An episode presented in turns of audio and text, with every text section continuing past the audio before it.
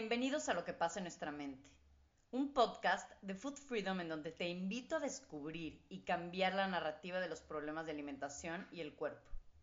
Bienvenidos a descubrir lo más oscuro y lo más profundo que existe en la mente de una persona con un trastorno de la conducta alimentaria.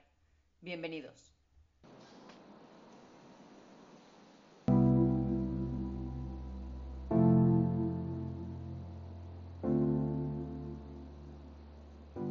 Hola, hola, muy buenas, buenos días, buenas tardes, buenas noches, a la hora que nos escuches. El día de hoy tengo una invitada que, aparte de ser una persona a la que admiro muchísimo como terapeuta, es una gran amiga con la que, pues creo que no sé si nos hemos visto alguna una vez en el coche, de coche a coche. Pero, o sea, más de eso no, es prácticamente, somos amigas de pandemia y chistoso porque aparte tenemos varios proyectos en común, varios proyectos ya de la mano. Em, a ella probablemente no la conozcan de redes sociales porque tiene tantos pacientes y estudia tanto que no tiene tiempo para redes sociales. Y, pero es una extraordinaria nutrióloga, especialista en trastornos de la conducta alimentaria. Les quiero platicar un poquito de quién es ella para que puedan entender eh, lo mucho que estudia y lo preparada que está en este tema. Ella lleva más de 10 años tratando gente con trastornos de la conducta alimentaria. Es licenciada en nutrición con una maestría en psicología de TCA. Ella tiene estudios en mindful eating, nutrición informada en trauma, mindfulness y autocompasión, mindfulness y adicciones.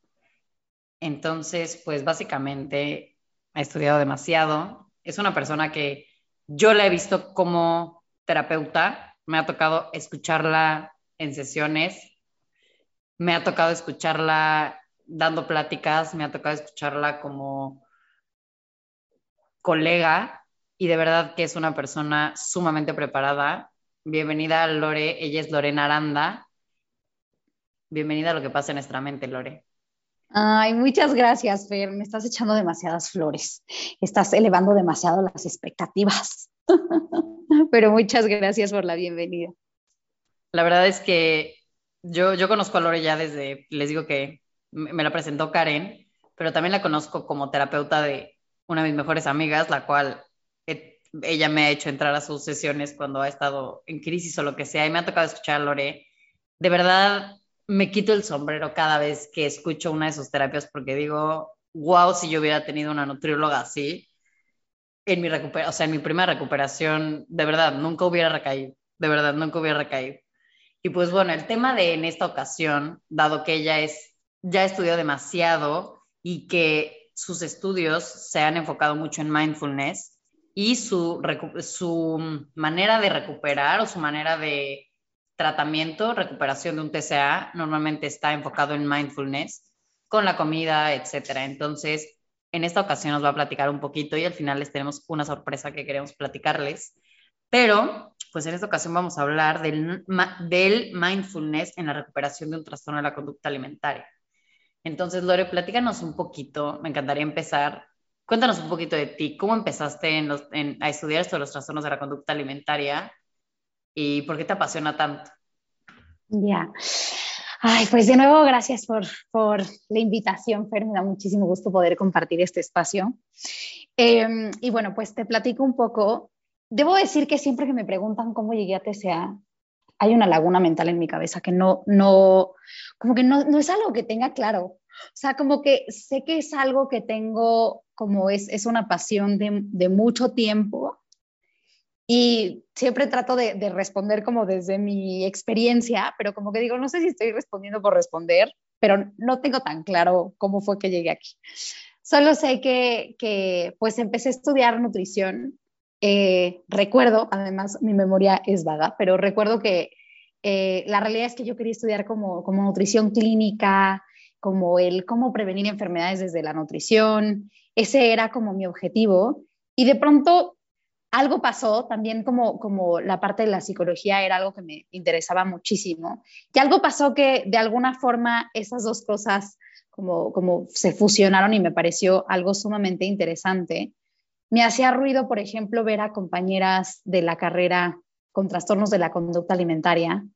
Eh, me, preguntaba cómo era que, se daba para ellas el estar en, estudiando nutrición y como reconocer el, pues esto va mucho más allá del, del conocimiento teórico, ¿no?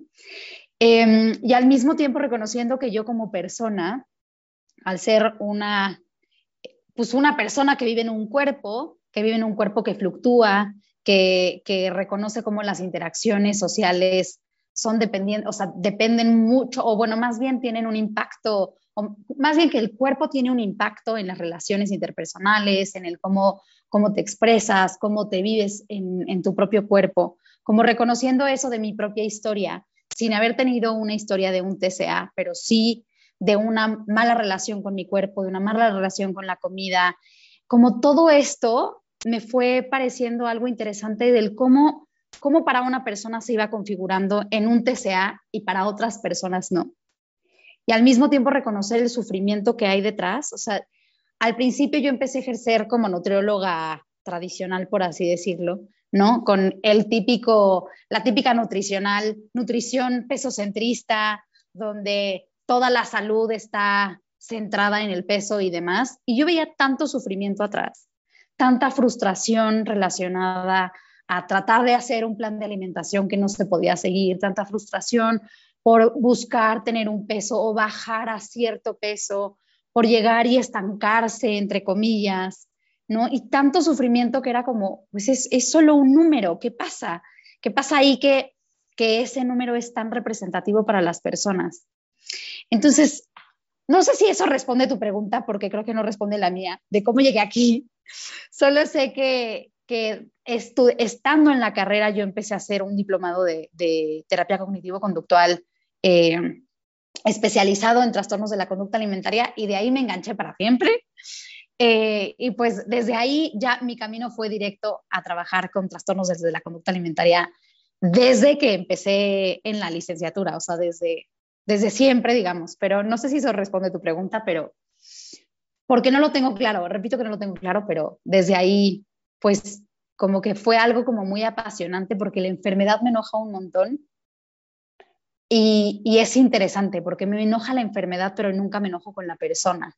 Entonces creo que esa es una combinación interesante, como de, poder separar eso y de decir, esto es una lucha que, hago con mi paciente en contra de la enfermedad. Y de alguna forma eso hace un vínculo interesante que me ha enganchado un montón, creo yo, y que al mismo tiempo me empodera.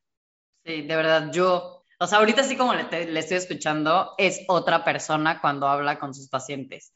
Porque sí, justo como dices tú, como que muchas veces Em, como que sí se logra ver cuando estás hablando con tu paciente a cuando le estás hablando su TCA totalmente mm. diferente y sí, sí, sí se nota este, como este coraje, ¿no? Este coraje, este enojo y, y digo, creo que es chistoso porque pues este como como trío que tenemos de Karen, Lore y yo, las tres, de verdad nos enoja demasiado esta enfermedad. Creo que es algo que nos une demasiado a nosotras tres, ¿no? El enojo contra la enfermedad y como dices tú, no contra la persona, el enojo contra todo lo que te quita, te roba y causa esta enfermedad, lo normalizado de estas conductas, la poca información, la mala información que existe, todos los mitos, todos los hay profesionales de salud con este tipo de problemas que siguen perpetuando estas mismas conductas, ellos haciéndolas y obviamente ellas, ellos este, pues recetándolas. Y definitivamente creo que es algo que a las tres nos une demasiado, ¿no? Este enojo contra este TCA. Y ahora quiero que, que nos platiques un poco qué significa o cuál es la diferencia de un tratamiento regular a un tratamiento con este enfoque en mindfulness que tú manejas. Em, pues creo que, creo que sería importante también como compartir qué es mindfulness y la práctica de mindfulness pues justamente es, es toda una filosofía, ¿no? Es toda una filosofía que tiene años, muchos, muchos años, pero que se ha utilizado como, como desde, o sea, se ha como tropicalizado, digamos, es una, es una filosofía oriental que ha sido occidentalizada desde hace unos años, un par de décadas.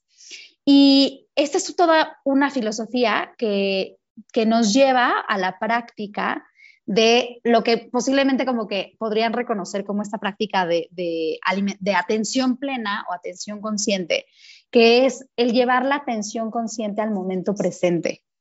Y es, puede sonar como, como muy abstracto, pero y muy extraño como el cómo no poner atención al momento presente, pero el ejemplo claro, ¿no? De estamos en una situación o estamos en un momento X, pero nuestra mente está en otro lugar. ¿No? Estamos distraídos con otra situación y no conectamos con el momento presente. Desde si me estoy lavando las manos y yo estoy pensando en que tengo que correr a apagar la estufa, ¿no? O sea, realmente lo que está pasando en el momento presente es que me estoy lavando las manos y mi mente está en otro lugar. Y creo que, creo que vale la pena mencionar el cómo llegué a la práctica de mindfulness, eh, porque yo llegué desde este lugar donde yo como nutrióloga previamente pesocentrista, como nutrióloga tradicional, con esta frustración de por qué los pacientes no bajan de peso y por qué les cuesta tanto trabajo. Y escuchar como todo esto en, sesiones de, ay, es que todo iba súper bien con el plan de alimentación, pero fíjate que me contaron una historia larguísima de alguna situación de vida, porque la gente vive, eh, y que había generado alguna emoción y entonces comían por emociones. Y yo decía, este es el problema. ¿no? O sea, la gente tiene que aprender a dejar de comer por emociones. Eso es lo que yo creía. ¿No? Entonces, eh, de, pronto, de pronto surgió un retiro de, mindful eating y hablaban del comer emocional y demás, entonces yo dije, esta es la solución. Y la realidad es que yo llegué a mindfulness por eso, porque yo dije, con esto voy a encontrar ya la herramienta para que mis pacientes eh, dejen de comer por emociones y entonces tengan la solución a todos sus problemas, incluyendo el, eh, el casi, casi que la vida puede pasar de largo, pero el plan de alimentación se queda intacto. Entonces, esa fue la forma en la que yo llegué a Mindful Eating. Evidentemente, después de ahí me di de topes con la cabeza de darme cuenta de que la errada era yo y lo que había que solucionar era mi cabeza de lo que estaba pensando.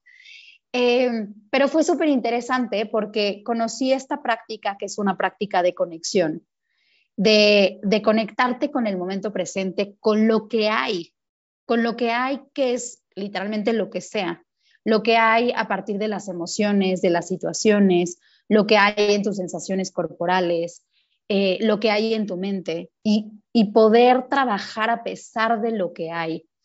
Como, como un poco lo que, lo que trabaja esta práctica de, de, mindful eating, que es como esta conexión que, que, repito, de la conexión con el cuerpo y con la alimentación. Mucho de lo que hace es que habla mucho de cómo la alimentación o la nutrición tradicional tiende a desconectar de nuestros cuerpos, porque muchas veces lo que pasa es en la nutrición tradicional yo te doy un plan de alimentación, yo te digo qué vas a comer, cuándo vas a comer, cuánto vas a comer y tu participación es solo hacer caso. Entonces, tu relación con tu cuerpo es nula. Tú no le preguntas a tu cuerpo cuánta hambre tienes porque la porción ya está dada. Tú no le preguntas a tu cuerpo de qué tienes antojo porque yo ya te voy a decir que, tienes que haber comido. Tú no, yo, no, tú, tú no te vas a preguntar a qué hora tienes hambre o si tienes hambre o no. Ahí tienes la hora específica y repito que tu tarea solo es hacerme caso. Entonces, esto genera muchísima desconexión.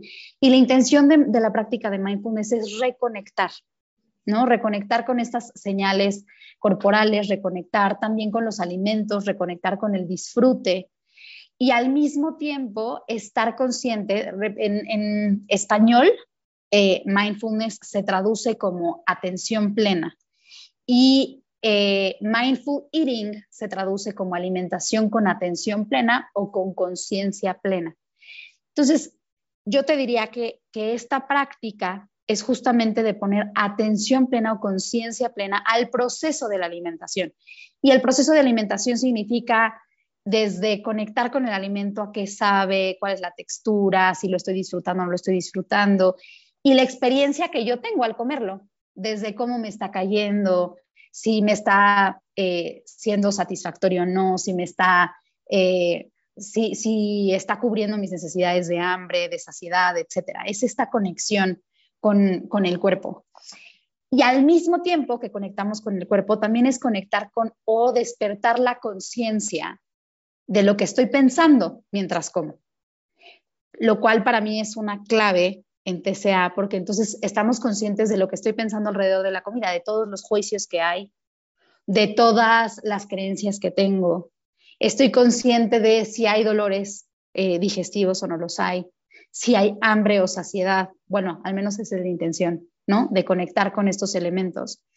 Pero desde un lugar libre de juicio. Parte de la base de lo que es mindfulness es poner esta atención sin juicio, ¿no? Porque todo el proceso alimentario creo que Creo que los procesos de alimentación y de cuerpo son áreas súper juzgadas. Juzgamos si el alimento es, entre comillas, bueno o malo, si lo que estoy haciendo, si mi decisión alimentaria es buena o mala, correcta o equivocada, eh, si mi cuerpo está, entre comillas, bien o mal. Hay demasiado juicio.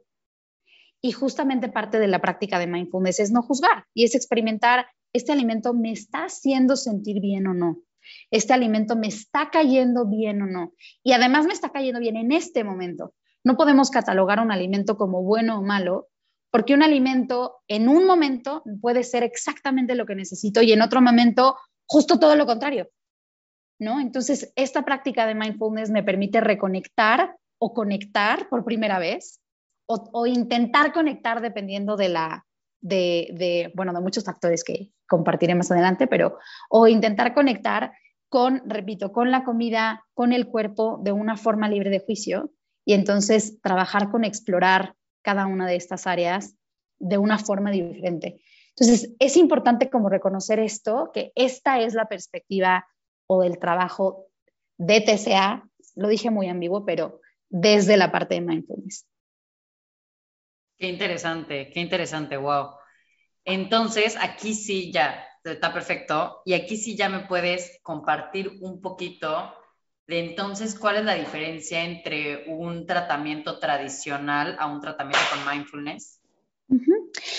Voy a generalizar un montón porque evidentemente el tratamiento, o sea, todos los tratamientos son diferentes o tienen como particularidades, cosas como muy específicas, pero lo voy a generalizar. O sea, en general, eh, el tratamiento de, de, los trastornos de la conducta alimentaria para empezar, para empezar, muchos de los tratamientos de la conducta alimentaria siguen siendo pesocentristas.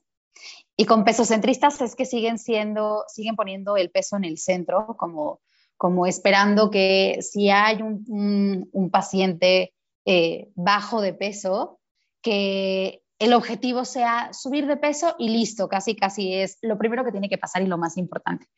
O incluso con este sesgo de peso, donde la población que está en el rango alto del índice de masa corporal, como decir, bueno, pero no se pueden pasar de aquí, ¿no? Entonces, esa parte es importante como, como mencionar que gran parte todavía de la, del tratamiento tradicional de trastornos de la conducta alimentaria sigue teniendo como foco el centro o como foco el peso, perdón.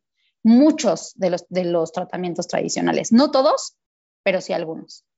Eh, entonces, algo que es importante es que en la práctica de mindfulness no se pone el peso como centro, en, en, pero para nada, ¿no? O sea, la intención es la conexión, es comer desde las señales físicas de hambre, saciedad, eh, desde el autocuidado, independientemente del peso, porque el peso es algo, podríamos decir, bastante irrelevante en el cuadro. Ahora, algo que también es importante como, como diferenciar es que gran parte de la nutrición tradicional o del tratamiento de nutrición en TCA muchas veces está solamente el papel como, como justo tradicional de yo te voy a decir qué comer, cuánto comer y tú no participas. Y lo digo con mucho respeto porque no estoy diciendo que este sea un mejor o peor formato, solo este es el formato que, que yo elijo con el que a, mí me parece que ha sido más útil en, mi proceso, ¿no? O sea, de, trabajar con diferentes personas. Y, es importante. ¿no? Exacto, exacto, que me hace sentido, sobre todo a largo plazo.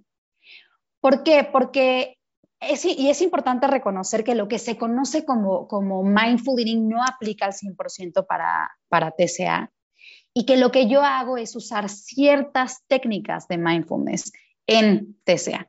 Y te pongo un ejemplo. Eh, de nuevo, como te repito, parte de la intención de, de, mindful eating como tal es que las personas se puedan guiar a través de sus señales de hambre y de saciedad. Y que entonces ese es como el objetivo de mindful eating. ¿No? O sea, bueno, uno de los objetivos, lo estoy simplificando mucho, no es el objetivo general, pero es uno de los objetivos. Y si yo a una persona que está en plena restricción le digo, tú básate en tu hambre y tu saciedad, o no va a comer porque no, no siente el hambre, o porque todavía no se ha dado el permiso de comer por hambre. Y además hay que sumar y reconocer que una de las razones, o sea, que, que, algo que tiene la práctica de, de, mindful eating en particular, no mindfulness, sino mindful eating en particular, es que justamente trabaja con esta idea de conectar con el hambre y con la saciedad. Y para la población de TCA, como muchas otras poblaciones, tienen historia de trauma, ya sea que, voy a mencionar el trauma como experiencias de vida que sobrepasan como, como que nos sobrepasan en ese momento y eso muchas veces lo que provoca es desconexión. Un ejemplo como muy claro, que para mí es como muy fácil de, de entender, es cuando una persona tiene una historia de abuso, por ejemplo, lo más listo que hace eh, el cuerpo o la mente es desconectarse de eso.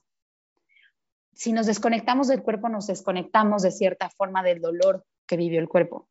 Pero es en ese cuerpo donde se siente el hambre, es en ese cuerpo donde se siente la saciedad, es en ese cuerpo donde se sienten las emociones. Por lo tanto, es común que una persona que haya sufrido de un trauma esté desconectada de estas señales. Entonces, si yo le pido a una persona con historia de trauma que se base en su hambre y su saciedad, no va a comer o no va a poder reconocer el límite por, por desconexión de la saciedad. Entonces, es importante reconocer que estas prácticas no se van a usar en TCA de la misma forma de, bueno, yo solo te voy a guiar a conectar con tu hambre, tu saciedad, tu intuición y solo guíate, ¿no? Obviamente hay cierta estructura que le tengo que compartir, ¿no? O sea, de, como cierta estructura base, básica que es la parte tradicional de una terapia nutricional para TCA, que es darte la estructura de lo que tú necesitas, comer, yo te voy a decir qué comer, pero lo que yo uso de mindfulness es ir trabajando con esto para ir reconectando, porque de inicio chance y no tienes la más remota idea de cuánta hambre tienes o no te das permiso de comer o no tienes idea de cómo sentir la saciedad eh, o, no, o no conoces cómo parar o no sabes o no sientes como, como la capacidad de parar. Y lo que ayuda la práctica de mindfulness es a empezar a conectar con esas señales, aunque todavía no, te, no, no, no las uses para, para tú decidir solita o solito o solite, ¿no? O sea, es simplemente como, como voy compartiendo esta práctica para que cada vez se vaya reconectando más y entonces ir soltando esa parte, que creo que es la diferencia. La nutrición tradicional es yo te sigo diciendo, yo te voy guiando y, y no, no tiene la intención de que se vuelva tan intuitivo al final o tan conectado sino es, es más una base de yo te digo la estructura y yo te explico cómo vas a comer para mantenimiento, por así decirlo. Y en la intención de mindfulness es que yo te pueda compartir herramientas de conexión para que eventualmente sea a partir de la conexión que tú te vayas guiando. Entonces aquí hay una pregunta, o sea, tú, Lore, estudiaste lo de mindfulness, estudiaste psicología en TCA, estudiaste nutrición, estudiaste trauma y todo lo mezclaste y dijiste, entonces voy a tomar de aquí de mindfulness, de información de psicología, de nutrición, de TCA, de trauma, y entonces, ¡pum!, ¿no? Hiciste lo que tú ahorita estás aplicando con tus, con tus pacientes. Exacto, o sea, te diría que, que eh, voy, a, voy a repetir como, como parte del tratamiento de, de la terapia nutricional en TCA. Repito que creo que cada quien tiene su estilo terapéutico, eh, pero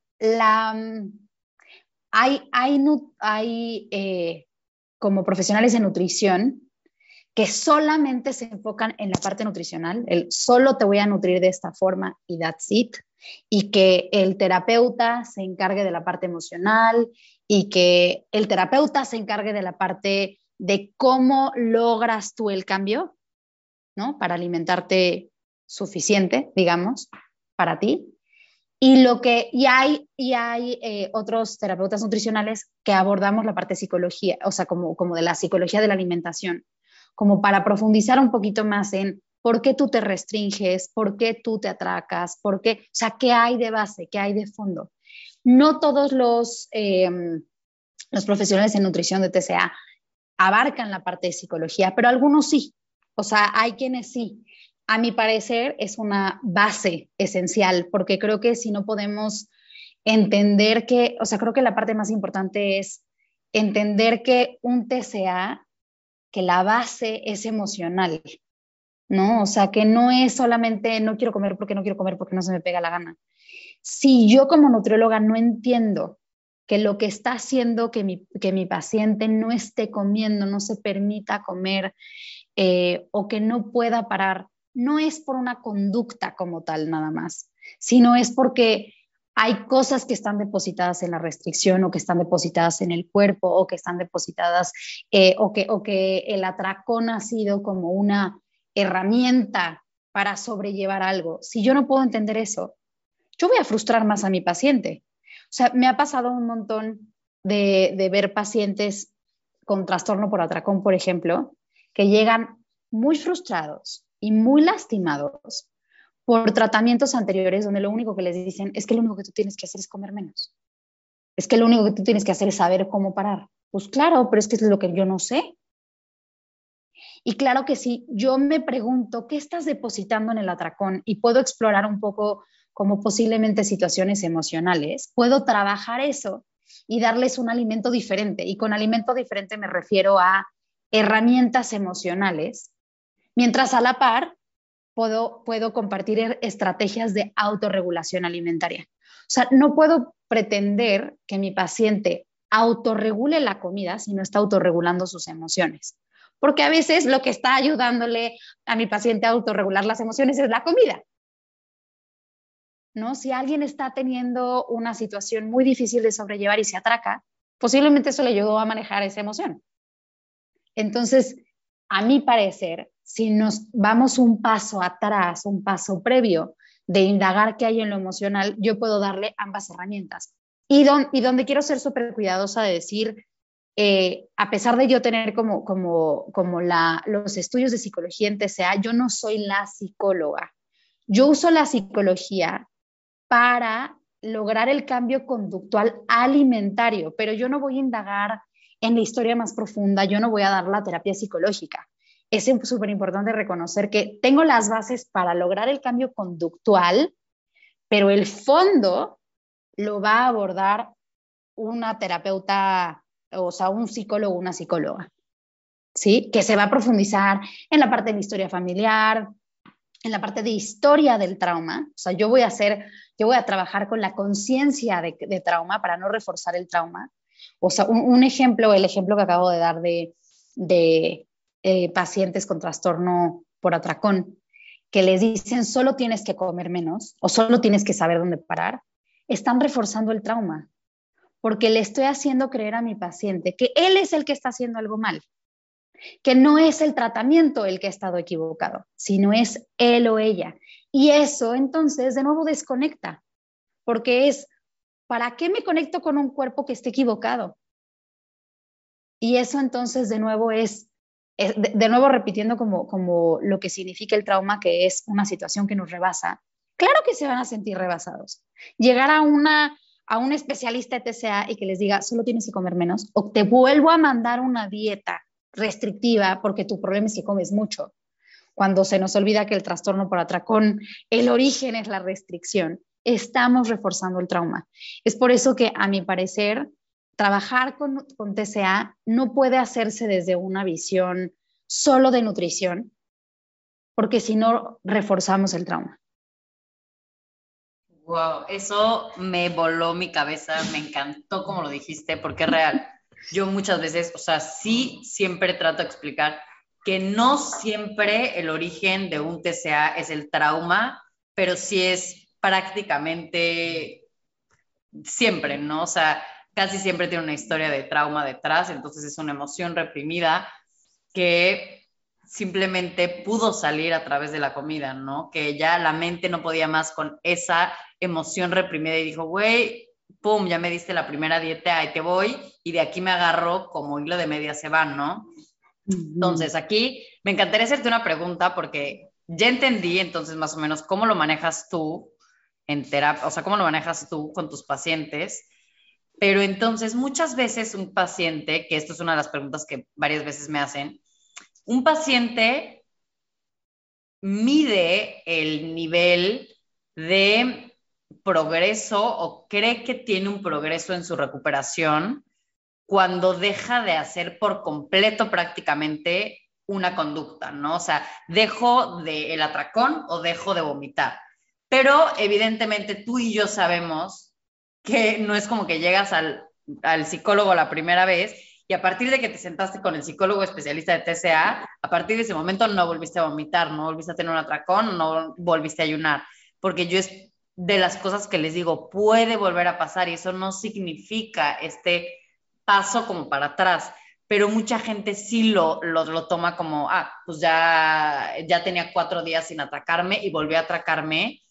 Entonces, ahorita por lo que estoy entendiendo, tú no basas el progreso de la recuperación en eso, en que la persona en ese momento deje de hacer la conducta, sino en entender la emoción que lo lleva a hacer la conducta.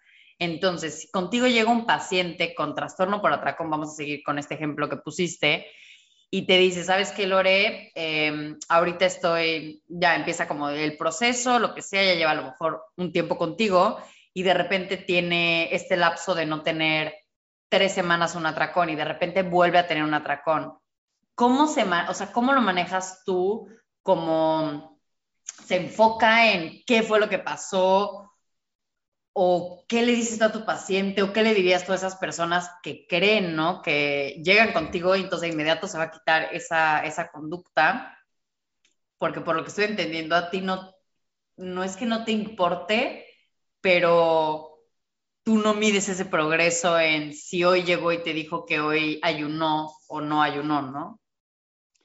Agradezco, agradezco la pregunta. Quiero aclarar, no es que no me importe, porque claro que el objetivo será el cambio conductual, pero más de raíz, no tan dirigido, no solo porque es la regla. Y, y quiero ser cuidadosa con que, claro que el objetivo desde el área donde yo trabajo. Hay que, hay que mencionar que el objetivo de recuperación de un TCA no solo es frenar la conducta, ¿no? sino es trabajar el fondo, lo que está provocando la conducta. Pero desde mi área, claro que también necesitamos que la conducta pare porque sabemos que los riesgos son súper altos y las consecuencias son súper altas. Pero lo que yo hago es explorar desde abajo un poco como el qué es lo que está llevando esa conducta. Eh, y algo que es muy importante, y aquí es creo que parte de donde entra la, práctica de mindfulness, entre otros espacios donde entra, pero gran parte de donde entra es aquí, porque para empezar hay que, hay que recordar que el proceso de, de una recuperación no es lineal. Y esto se dice mucho, pero creo que no sobra decirlo. Con el no es lineal significa, no significa que empiezas a dejar, no sé, si te atracabas cinco veces, luego vas a 4, 3, 2, 1, 0 y de ahí nunca más. O sea, no es así. Y la parte súper importante de la práctica de mindfulness, que a mí me parece muy relevante, es que la intención es observar sin juicio. De nuevo voy a retomar como la, la definición que es observar o poner atención en el momento presente sin juicio. Entonces, en este caso sería poner atención al atracón, con curiosidad, con amabilidad y sin juicio. Si yo exploro el atracón como el, ay, otra vez la cagaste, ahí de inicio está habiendo un juicio. De inicio, de nuevo, estoy reforzando el trauma de tus conductas están mal, ¿no? Algo estás haciendo mal. No nada más tienes un rollo de problemas atrás, sino que además tú tu conducta, qué bárbara que no puedes cuidar de ti. ¿Cómo? sino es con curiosidad decir, a ver, exploremos, ¿qué pasó atrás? Y entonces ir observando con curiosidad si había habido una restricción previa, si había habido una situación difícil, si habían habido emociones complicadas. Y de esa forma, desde la curiosidad, podemos ir observando, habían pasado muchas horas sin comer, eh, etcétera, como diferentes elementos, tenías mucha hambre previamente, te había restringido el tiempo de comida previo o dos tiempos de comida previos, y así podemos entonces entretejer como justo desde la curiosidad, vamos cachando factores de riesgo, no para juzgarlos y decir, ve todo lo que hiciste mal, no, sino para desde la curiosidad ir, descubriendo o ir abriendo los ojos con conciencia plena. ¿Cuáles son los factores de riesgos que podemos prever? Si observamos el atracón, por así decirlo, con una mirada compasiva, amable y sin juicio, nos abre el panorama, porque generalmente lo que hace el juicio es cerrarnos. O sea, si yo a ti te digo, Fer, ¿qué onda? Otra vez, pero si ya te sabes toda la teoría, ¿cómo? ¿Cómo es posible? Lo común después de que yo te juzgo y te ataco es que te cierres y busques pretextos, no razones. Y si en cambio desde la curiosidad podemos ser amables e indagar, puede ser que descubras algo nuevo que no habías visto, un factor de riesgo nuevo que no habías visto y que no habíamos como desarrollado o que no habíamos preparado o para los cuales no teníamos herramientas. En cambio, así podemos ir entonces observando con curiosidad y entonces vamos trabajando con herramientas. Una vez que eres consciente, por ejemplo, de que las emociones, de que tal emoción en particular te pone en riesgo, trabajamos con la regulación emocional, posiblemente desde la práctica de mindfulness, ya sea a través de eh, prácticas de respiración, em, de o de, tomar distancia de las emociones para que las emociones no te envuelvan y no sean tus emociones quienes guíen tus conductas o posiblemente los pensamientos. De nuevo, la práctica de mindfulness tiene la intención de despertar a la conciencia.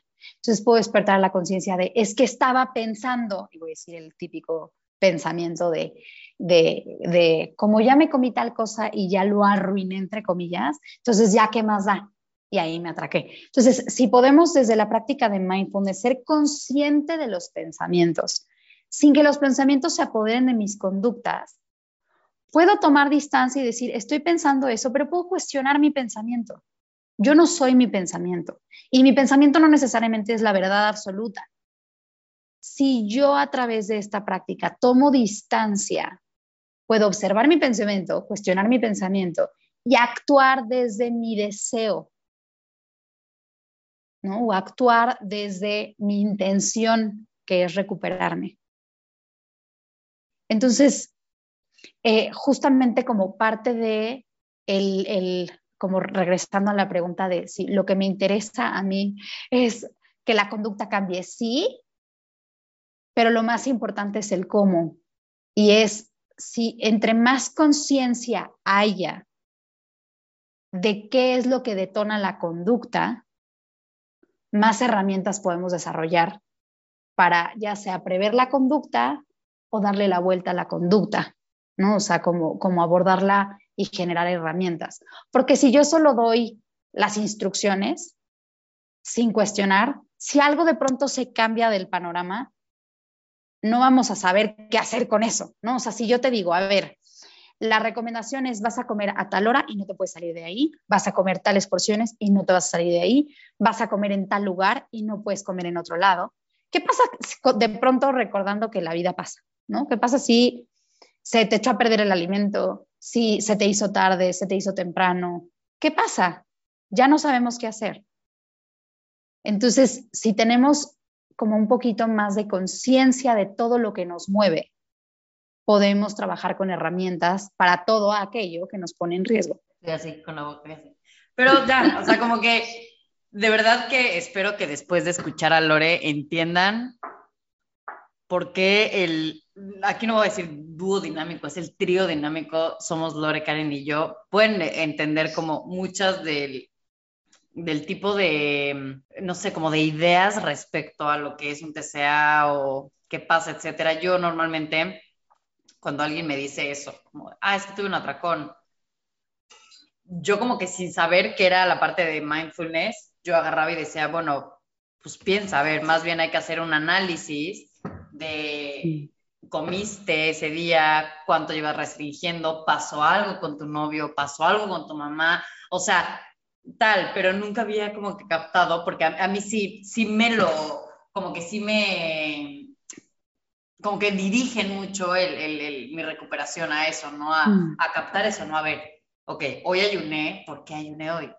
Y entonces ya empecé a captar, ah, ah, es que ayer recibí tal mensaje y a partir de ahí empecé tal, tal, y a partir de, o sea, y empiezo a tejer esta idea y que justo, ¿no? Supongo que es la idea, lo que tú dices, ¿no? Como que llega un punto en el que entiendes por qué actuaste como actuaste, por qué recurriste a esa conducta para liberar ese estrés o esa emoción, ¿no? Que en ese momento estabas sintiendo y por qué recurriste en ese momento al atracón, al vómito, al ayunar o a, a la conducta que utilices para, ¿no? Entonces, a ver, aquí me encantaría empezarte a preguntar, bueno, más bien no empezarte, no, hacerte otra pregunta respecto a las personas que no tienen un TCA o no tienen un TCA diagnosticado, también pueden llevar esa práctica de mindfulness al momento de comer, ¿no? Que al final se hace mucho más placentero, eh, la, como que todo, ¿no? O sea, como que toda la experiencia de comer. Yo que creo que hago un poco de mindfulness, no sé, eso es de no llevar el mm. celular y bla, bla, bla, ¿no? Entonces, explícanos un poquito, sin la parte del TCA, cómo funciona el mindfulness y pues, no sé, hay como pasos, como tips que la gente pueda seguir como para estar en esa o, tener esa atención plena al momento de comer, que supongo que tiene varios beneficios, ¿no? Entonces, platícanos un poquito como estos beneficios y si hay pasitos, si hay algo para igual esa gente que dice, no, pues yo no tengo un TCA, Claro, pero por supuesto, o sea, oficialmente o más bien originalmente, o sea, la práctica de mindfulness no era, bueno, no, no, no es para eso únicamente, ¿no? O sea, la práctica de mindfulness, eh, que repito que es esta atención plena al momento presente sin juicio, eh, repito que para empezar es una técnica milenaria, pero que se ha tropicalizado o que se ha traído al occidente y se ha empezado a aplicar en, diferentes áreas clínicas, como por ejemplo la reducción de estrés.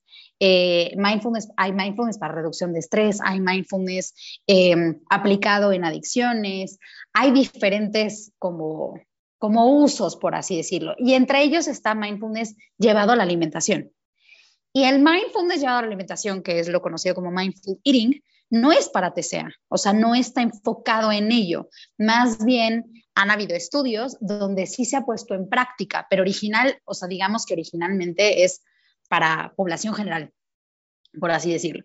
Y es aquí donde justamente tenemos que reconocer que hay partes de la práctica de mindful eating general que no aplican en TCA y que tenemos que ser cuidadosos de en qué momento se aplican, en qué etapa del tratamiento o en qué etapa del proceso de la recuperación, cuáles sí, cuáles no, etcétera. Em, pero en general yo diría, bueno, no, no, yo diría, pero repito que más bien la práctica de mindful eating o de mindfulness en general es para población general y que parte de las técnicas, o sea, lo, lo más, a mi parecer, como importante para poder aplicar esta práctica es descansar la atención plena al momento de comer. Y de nuevo, descansar la atención plena al momento de comer es esto que tú estás diciendo como el el tratar de que tu atención esté en la comida y no, o sea, es, como muy común que eh, estemos comiendo con el celular, con la tele prendida, leyendo algo, ¿no? Entonces, parte de los elementos o de las como premisas de, de mindfulness es hacer una cosa a la vez. Como en este mundo que multitasqueamos, ¿no? Eh, algo de lo que se explica mucho es que el 100% de nuestra atención no puede estar en más de dos cosas. Se puede dividir en más de dos cosas, pero no podemos dejar el 100% en una cosa y el 100% en otra. Eso no existe. Entonces, si queremos atención plena en una cosa, la, intención es que seamos monotasks, que solo descansemos la atención en una sola cosa.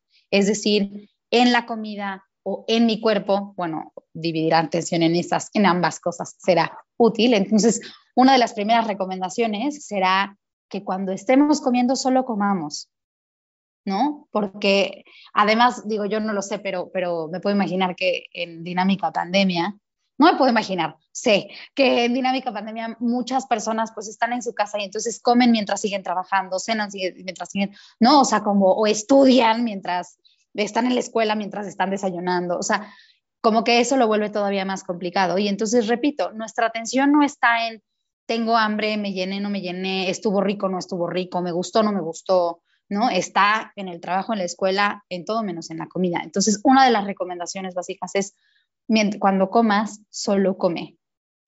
Y parte de también como, como de, las, de los elementos que creo que es súper, súper útil es esta parte de quitarle el juicio tanto a los alimentos como al cuerpo y de poder reconocer como que hay demasiada oleada de si los alimentos son buenos por su contenido nutricional o no. Y de nuevo como reiterar esta parte de no hay alimentos buenos y malos. Hay alimentos, yo siempre digo que hay alimentos que se van a sentir mejor que otros en un momento. Eso es todo. Y que el mismo alimento se puede sentir bien en un momento y mal en otro. Pero entonces el alimento en sí mismo no puede ser bueno o malo. Me puede ser sentir mejor o peor dependiendo del momento. Entonces, parte de los elementos que son base es quitarle el juicio y eso, tal como decías, brinda muchísimo mayor placer al momento de comer, porque ya no me estoy comiendo un alimento con juicio.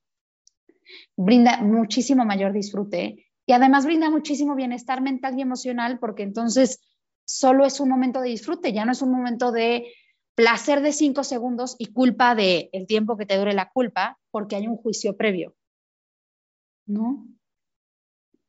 Entonces, eh, definitivamente la práctica de, mindful, de, de mindfulness llevado a la alimentación invita, o sea, a mi parecer, no tienes que tener un TCA para tenerlo, para, para aplicarlo, y todos sus beneficios van a, van a estar para todas las personas, porque yo pienso que no tienes que tener un diagnóstico de TCA para tener sufrimiento en torno a la comida, para tener reglas de restricción en torno a la comida, para tener juicios en torno a la comida. Entonces, poder como invitar esta práctica que libera de juicios, que reconecta, que libera de reglas, creo que es súper beneficioso para cualquier, para toda la población. Oye, Lore, y entonces por lo que entiendo, hay varias herramientas que pueden funcionar al momento de a lo mejor vas a comer o al momento de después de comer o lo que sea que tus pacientes hacen para poner esta atención plena en lo que están haciendo. ¿Nos podrías dar un ejemplo rápido antes de pasar a la super noticia que les tenemos? Pero nos podrías dar un ejemplo de cómo se ve aplicado en tus terapias o en tus sesiones este mindfulness Claro, claro, me encanta, me encanta la pregunta.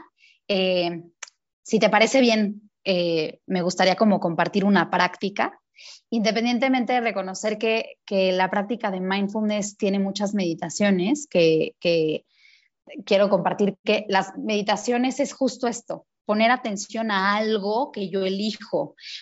voy a repetir, perdón que repita tanto la definición de mindfulness, pero, pero la definición es poner atención plena a lo que yo estoy eligiendo ponerle atención, ¿no? Que en TCA, por ejemplo, de pronto me asaltan pensamientos y yo puedo elegir poner atención a esos pensamientos o poner atención a lo que estoy haciendo en mi vida, ¿no? Lo estoy simplificando, no es tan fácil, no quiero no quiero violentar a nadie diciendo como de, ah, está en tu decisión. No, para eso es una práctica, para eso son las herramientas de trabajo. Eh, pero justamente esa es la intención, llevar la atención a algo en particular.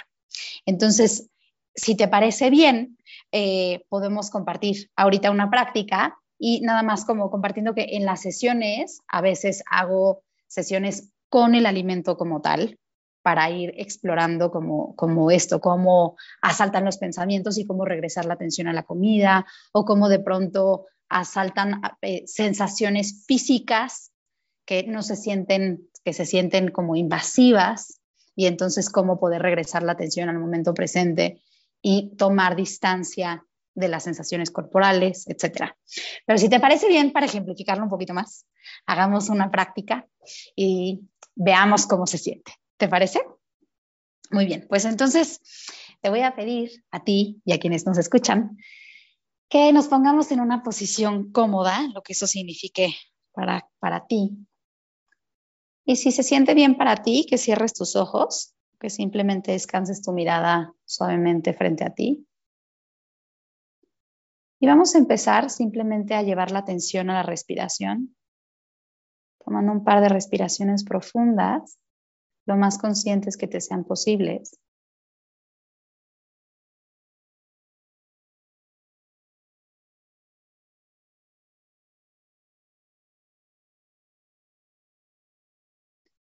Y te voy a pedir que observes cómo te sientes emocionalmente en este momento.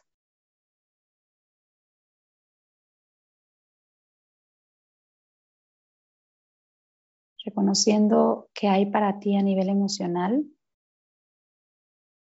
sabiendo que no hay emoción correcta o incorrecta, buena o mala, ideal o no ideal.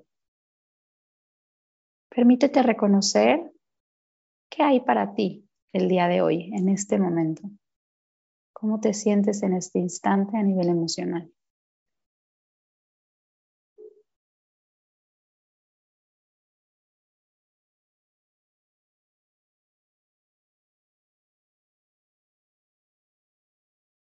Y liberando la tensión de tus emociones, ahora te pido que observes cómo se encuentra tu mente en este momento.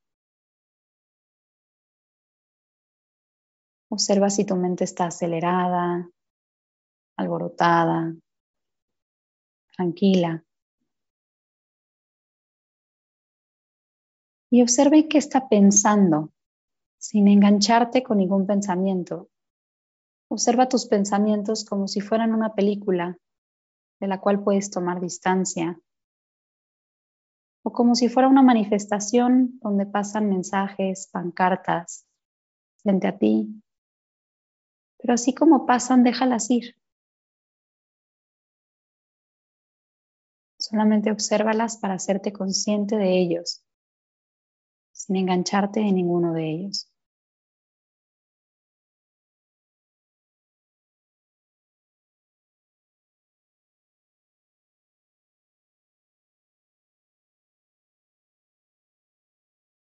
Hazte consciente de cuáles han sido tus pensamientos más activos, más presentes.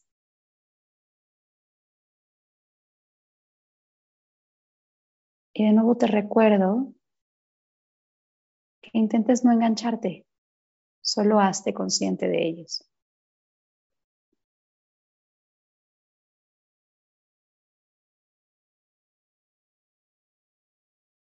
liberando la atención de tus pensamientos, Ahora te pido que lleves tu atención a tu cuerpo y trata de observar cómo se siente tu cuerpo en este momento. Desde notando tu postura, cómo se siente tu postura.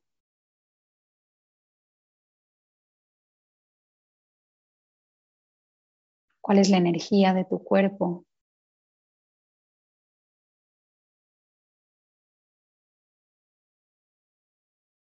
Cuánta hambre tienes o qué tan satisfecho te encuentras.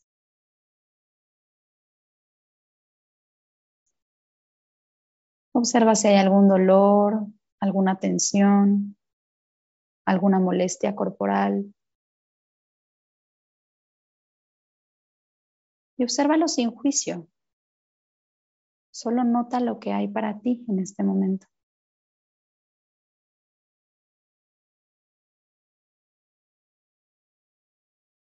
También reconoce o hace espacio para observar aquello que no duele, aquello que se siente ligero y placentero.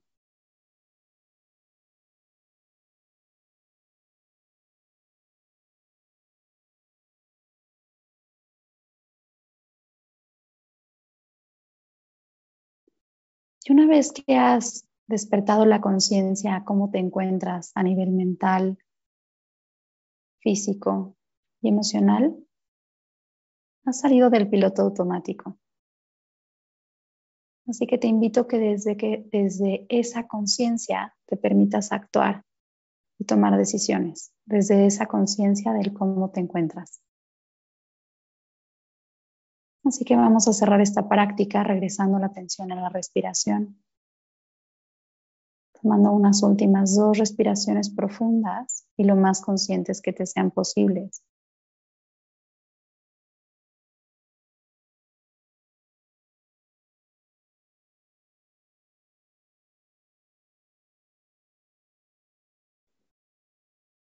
Cuando te sientas lista o listo, abre tus ojos suavemente. Ok, ahora pueden entender por qué amo a Lore. O sea, qué onda. delicioso, esto está delicioso. Pues bueno, muchas gracias Lore por haber compartido un poquito de tu trabajo con nosotros. Em, quiero que sepan que em, tenemos un plan, tenemos ya como algo que estamos trabajando, estamos cocinando, Lore y yo, respecto, o sea, ya pudieron ver la voz hermosa que tiene Lore, el conocimiento que tiene detrás de todas estas como meditaciones, estas prácticas como para traer eh, la atención plena. Y yo sé que para muchos de nosotros es muy difícil estar en momentos de, de demasiado estrés y poder sacar el celular y buscar el post perfecto en el, mi perfil para poder sacarte esa crisis. Porque muchas veces lo que necesitas en ese momento es respirar, etcétera. Sabemos que, que, hay muchas situaciones desde antes de comer, durante la comida, después de comer, durante el día, antes de dormir, en el baño, antes de bañarte. O sea, sabemos que hay muchas situaciones en donde nos pueden detonar estos momentos en donde necesitamos esta calma, necesitamos regresar nuestra atención al momento presente, nuestra atención a el autocuidado. Entonces, estamos cocinando por ahí un paquete de meditaciones que van a poder tener en su celular para poder sacar, si están en un restaurante y están teniendo una crisis, sacarla, si están en el baño, hay otra meditación, si se van a bañar, hay otra meditación. Meditaciones de todo, o sea, pensadas específicamente para diferentes crisis que se puedan detonar en una recuperación de un trastorno de la conducta alimentaria van a tener una meditación corta o larga, ya dependiendo la situación, pero meditaciones que pueden utilizar ustedes en ese momento y que definitivamente podrán ser una gran, gran, gran herramienta en su recuperación. Entonces, pues estén pendientes porque muy pronto saldrán estas meditaciones. Y bueno, Lore, de verdad no sabes lo agradecida que estoy con este gran capítulo, me fascinó yo de verdad ya es como, ya no tengo idea, o sea, ya voy sacando podcasts que, bueno, este eran de mis favoritos, bueno, pues ahora ya no, porque ahora ya está este y el tuyo definitivamente entró en mi top 5. Wow, wow, la información que nos diste, me, me, diste demasiadas respuestas a, a, muchas cosas de la recuperación y creo que a muchas, muchas personas también va a ser de mucha, mucha, mucha ayuda este capítulo. Muchísimas gracias por habernos acompañado. ¿Tienes mm. algún último mensajillo que nos quieras dar. Ay, al contrario, Fer, gracias a ti de verdad por la invitación. y creo que lo único que, quisiera como compartir es eh, que, que, creo que es importante como recalcar que parte de la práctica de mindfulness es aceptar también lo que hay en el momento presente y que aceptar lo que hay implica aceptar las emociones incómodas, aceptar el miedo al tema del peso, aceptar el miedo al alimento, aceptar sentirnos incómodas cuando nos sentimos llenas, aceptar después de un atracón, aceptar eh, las dificultades, aceptar desde un lugar amoroso y amable, como de nuevo aceptar sin juicio y, aceptar el paso y el momento del proceso en el que te encuentres. Entonces, creo que lo único que quisiera como, como dejar por último es dense chance de aceptar en donde estén sin expectativa. El lugar en el que estén es donde tienen que estar en este momento, en el momento presente. Acepten y abracen las emociones incómodas, acepten y abracen las sensaciones físicas incómodas, aceptar los pensamientos, no apropiarnos de ellos, solo aceptarlos, aceptar que estén, aceptar las incomodidades y simplemente eso, aceptar la etapa del proceso en el que estés con amor y acompañarte desde el lugar, desde el lugar que, que te sea posible. Eso es todo. Pues de verdad, muchísimas gracias, Lore. Qué placer haber platicado contigo.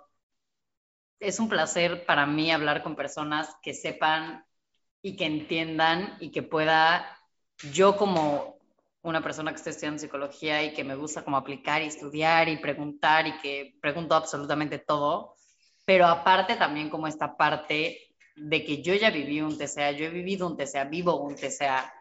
Entonces, poder preguntar y poder tener esta información así de una persona, o sea, no, no, no tiene idea la calma y la paz que me da de saber que existen este tipo de profesionales tratando trastornos de la conducta alimentaria y más saber que estoy trabajando con personas así de chingonas y así de, no sé, que, que, que de verdad tienen demasiado, que, le ponen demasiado amor a este cambio en narrativa de los trastornos de la conducta alimentaria. Entonces, muchas gracias, Lore. Eh, a todos los demás, pues esperen el paquete de meditaciones que va a estar increíble. Y pues bueno, a todos los demás que nos acompañan cada semana en un capítulo más de lo que pasa en nuestra mente. Como siempre, les dejo escritas las redes de Lore, eh, también en Instagram. Y pues bueno, nos vemos la próxima semana en otro capítulo más de lo que pasa en nuestra mente.